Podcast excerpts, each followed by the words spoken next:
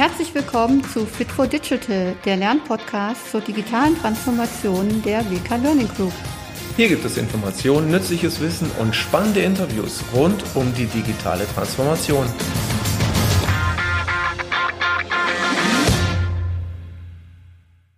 Herzlich willkommen zu dieser neuen Folge, der Folge 7, mit dem leicht provokanten Titel wieder New Work.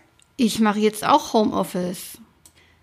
In Zeiten der digitalen Transformation spielen neue Arbeitsräume und Formate natürlich eine Rolle, aber ähm, jedem sollte soweit klar sein, dass ähm, Arbeiten von, von zu Hause ab und zu oder unterwegs natürlich noch nicht New Work ist. Und ich glaube, wir müssen in dem Zusammenhang auch irgendwie nochmal den Begriff New Work klären. Aber das würde an dieser Stelle zu weit führen. Deswegen ähm, verschieben wir das einfach mal auf eine andere Folge. Und kommen wir zurück zu dem Begriff Homeoffice. Äh, Homeoffice ist für viele der erste Schritt, neue Wege fürs Arbeiten zu gehen. Ähm, aber an erster Stelle sollte sich jedes Unternehmen oder jede Führungskraft fragen, erstens, warum möchte ich Homeoffice überhaupt anbieten? Zweitens, für wen möchte ich es anbieten? Und drittens, welche Rahmenbedingungen sind uns als Organisation dabei wichtig? Hat man äh, diese Fragen für sich beantwortet, ist man schon einen Schritt weiter. Was aber noch viel wichtiger erscheint, ähm, ist eigentlich die Frage, passt mobiles Arbeiten oder Homeoffice zu meiner Unternehmenskultur? Denn immer werde ich gefragt, ähm, ja, wie kann ich denn sicherstellen, dass mein Mitarbeiter im Homeoffice ähm, nicht staubsaugt oder die Spülmaschine ausräumt oder die Wäsche aufhängt? Und ich glaube, ähm, genau hier liegt der Knackpunkt, denn allein diese Frage wird in meinen Augen schon aus einem Kontrollbedürfnis herausgestellt. Wenn äh, Ihnen als Führungskraft Kontrolle wichtig ist, dann sollten Sie in keinem Fall Homeoffice anbieten. Dann sollten Sie vielleicht überhaupt noch mal in sich gehen und überlegen, ob diese Art ähm, der Sicht auf Arbeit vielleicht ähm, wie sagt man das, einen anderen Blickwinkel bekommen kann. Denn ich zweifle, dass die Arbeit im Büro vor Ort ähm, auch immer kontrolliert werden kann. Oder wissen Sie, zu wie viel Prozent in Ihrem Unternehmen privat gesurft wird während der Arbeitszeit? Oder wie viele Stunden Raucherpausen tatsächlich in Anspruch genommen werden? Oder können Sie vielleicht nachverfolgen, wie lange die Toilettengänge Ihrer Mitarbeiter dauern? Oder wie hoch der Anteil der Kaffeeküchengespräche ist? Wissen Sie nicht? Ja, ich glaube und ich bin mir ziemlich sicher, dass sich Arbeit niemals bis ins kleinste Detail kontrollieren lässt und bei Homeoffice eben erst recht nicht. Denn äh, wenn Sie als Führungskraft überlegen, Homeoffice anzubieten, dann muss Vertrauen der wichtigste Baustein Ihrer Unternehmenskultur sein. Vertrauen darauf, dass die Mitarbeiter ihren Job machen und Loslassen des Gedankens, dass Staubsaugen eine unproduktive Tätigkeit ist. Denn mitunter ähm, kann so ein Positionswechsel, also etwas Aktivität zwischen der passiven Laptop-Arbeit äh, oder dem Sitzen auf dem Bürostuhl mit großer Wahrscheinlichkeit auch ähm, ja gut sein. Und äh, ich glaube, dass während des Staubsaugens die Gedanken weiterkreisen, dass man Ideen, die man gerade hatte, weiter denkt und spinnt. Und ähm, ja, man könnte vielleicht sogar so weit gehen und sagen, dass körperliche Aktivitäten aus betriebsgesundheitlichen Gründen im Homeoffice äh, sogar Haltungsschäden vorbeugen können. Und ähm, Staubsaugen in der Hinsicht, um Positionswechsel äh, zu ermöglichen, ein durchaus sinnvolle Abwechslung zwischen all den anderen Dingen ist, die man im Homeoffice so macht. Ja, die Möglichkeit des mobilen Arbeitens oder Homeoffice. Ich habe äh, auch den Begriff Telearbeit gefunden, der im Arbeitsrecht genauso verwendet wird. Ähm, aber ja, klingt eventuell schon ein bisschen angestaubt.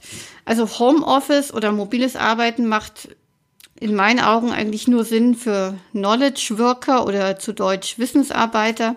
Also Mitarbeiter, die vorwiegend konzeptionell am PC arbeiten und zum Beispiel telefonieren. In der Produktion macht es wenig Sinn, wenn Werkzeuge, Material oder die körperliche Zusammenarbeit erforderlich ist. Und natürlich auch nicht in der Pflege, in der Kinderbetreuung oder anderswo, wo Arbeit am Menschen nötig ist.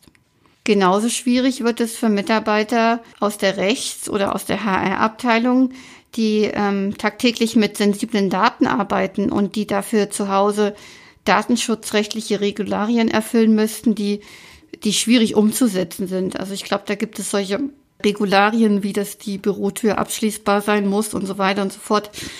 Ähm, das muss man natürlich im Einzelfall entscheiden, aber in, in den meisten Fällen, die mir bekannt sind, ist es äh, einfach nicht möglich. Ja, und damit hätten wir eigentlich auch schon die Zielgruppe eingeschränkt.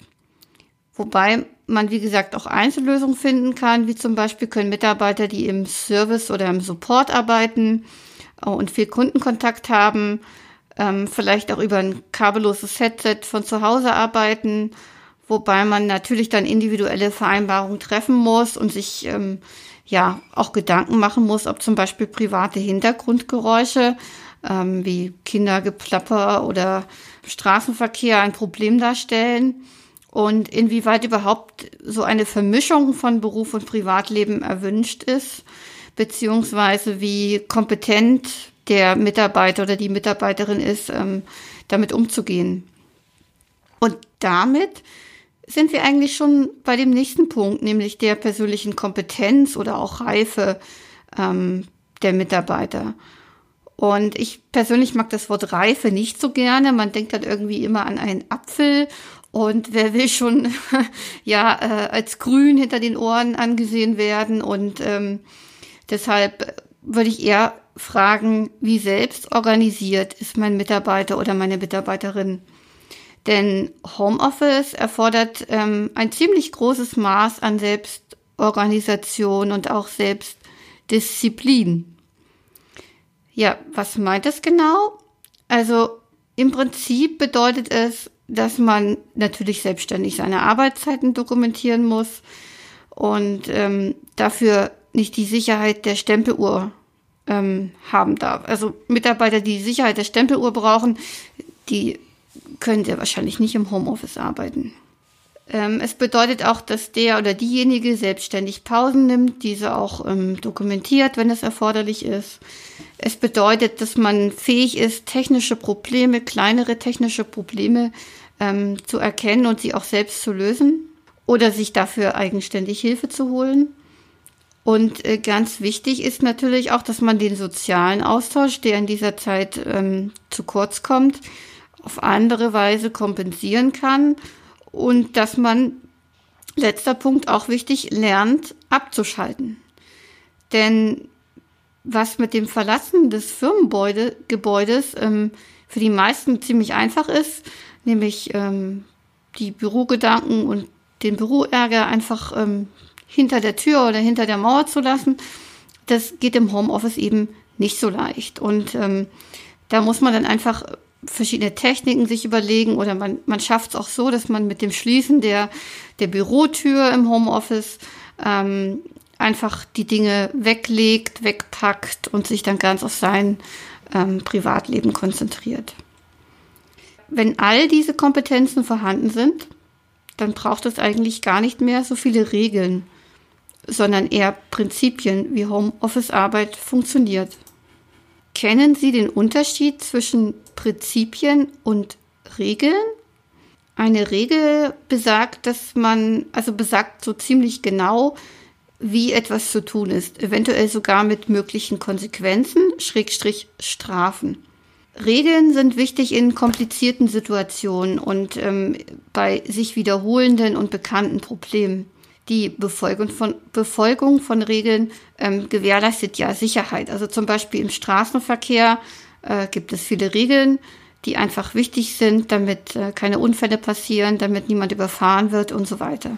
Die Regel, ähm, zum Beispiel nur bei Grün über die Straße zu gehen, die ist lebensnotwendig. Ein Prinzip gibt ihr einen Rahmen vor und überlässt die Gestaltung bzw. die Bewegung in diesem dem Individuum.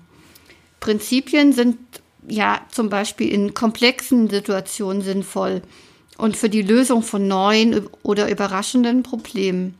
Und ja, sie geben Sicherheit durch die Auslegung und Anpassung im jeweiligen Moment. Das heißt, ähm, es ist nicht starr und so festgelegt wie eine Regel, sondern auf den jeweiligen Moment bezogen kann das Prinzip eben so oder so ausgelegt werden.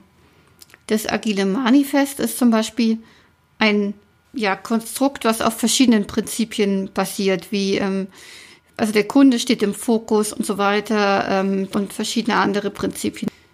Es gibt in jedem Unternehmen ja so ziemlich, ziemlich viele Regeln. Man könnte sagen, unzählig viele Regeln. Also Reisekostenabrechnung ist so ein ganz typisches Beispiel. Und auch hier gibt es Unternehmen, die da andere Wege, neue Wege gehen und die ähm, aus diesen ganzen Reisekostenregelungen äh, ein Prinzip gemacht haben.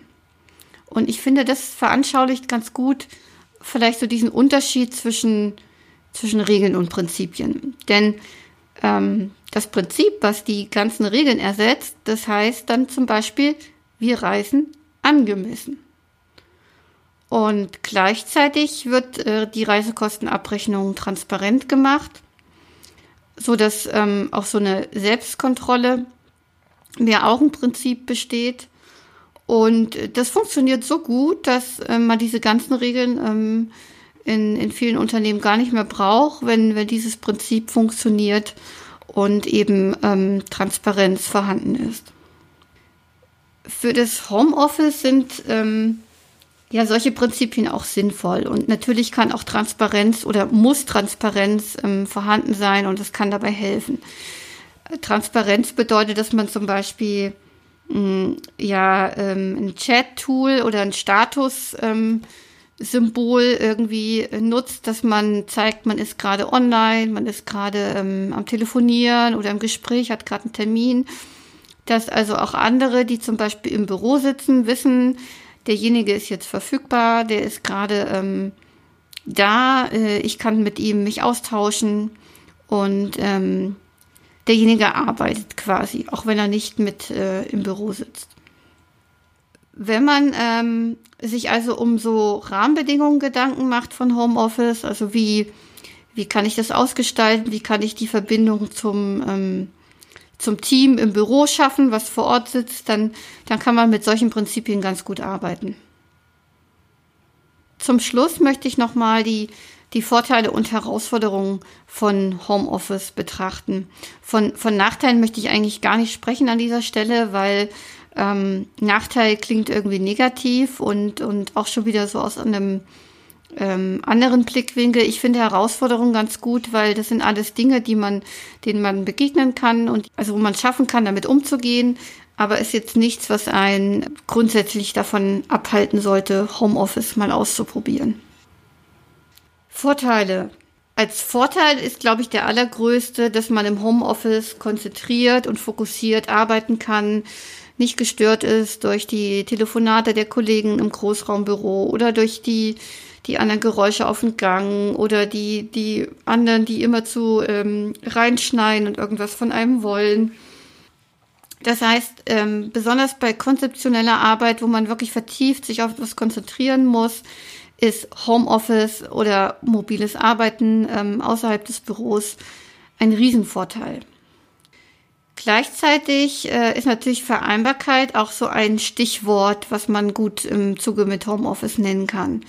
Verein Vereinbarkeit bedeutet in dem Fall, dass man ähm, ja privat und eben Berufsleben besser miteinander vereinbaren kann und äh, zum Beispiel, dass man den langen Fahrtweg ins Büro nicht hat. Dadurch hat man ähm, mehr Zeit morgens, ähm, die Kinder entspannt in der Kita abzugeben oder nochmal zum Bäcker zu fahren und ähm, sich was zu essen zu holen. Das heißt, dieses ganze Pendeln hin und her, Rush Hour, Stau ähm, fällt weg.